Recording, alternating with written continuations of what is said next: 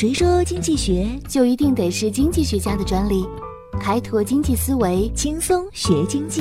上山微电台，傻瓜经济学。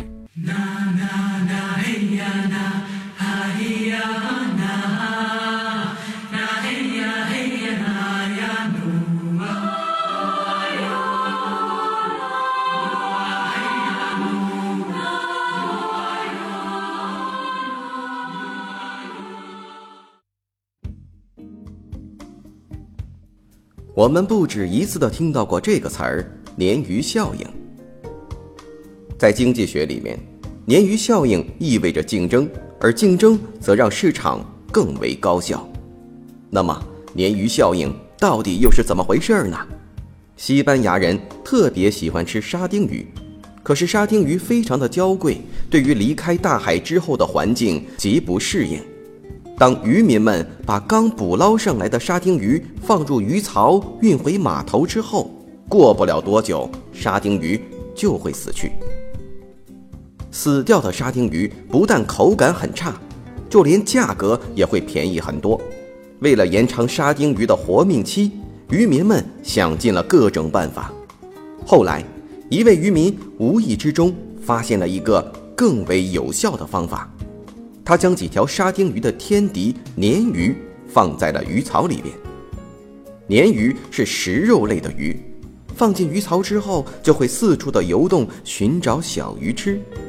而为了躲避天敌的吞食，沙丁鱼自然的加速游动，从而保持了旺盛的生命力。如此一来，沙丁鱼就会活蹦乱跳的回到港口，在市场上卖出很高的价格。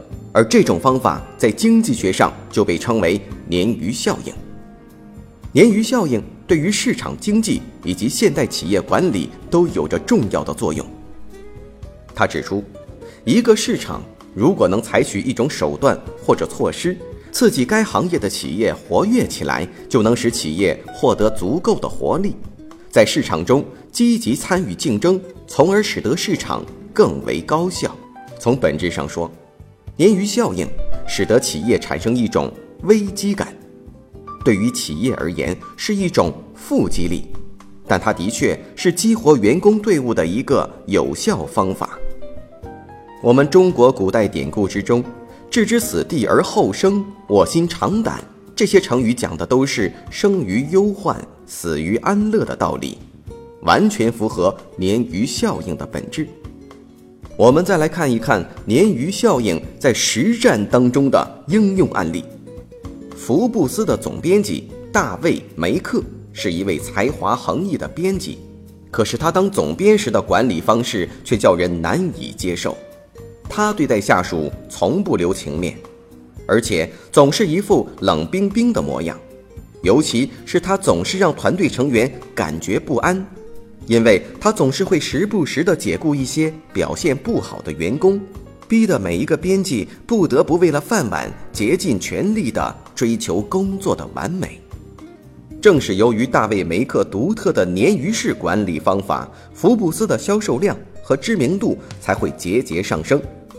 而1964年时，福布斯的销售量已经达到40万份，这个成绩让他与老牌杂志《财富》。和商业周刊已经开始并驾齐驱了。我们不难想象，如果一个企业内部人员长期的固定，就会缺乏活力与新鲜感，容易产生惰性。对于企业而言，将鲶鱼加入进来，就会制造一些紧张气氛。当员工们看见自己的位置多了一些职业杀手时，便会有一种紧迫感，知道我该加快步伐了。否则就会被挤掉了。这样一来，企业就能焕发出旺盛的活力。同样，如果一个人长期待在一种工作环境中，从事同样的工作，就容易产生厌倦、疲惰、职业倦怠等等消极情绪。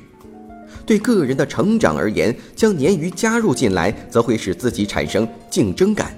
从而促进自己的职业能力成长和保持对工作的热情，就容易获得职业发展的成功。那么，我们怎么为自己引入鲶鱼呢？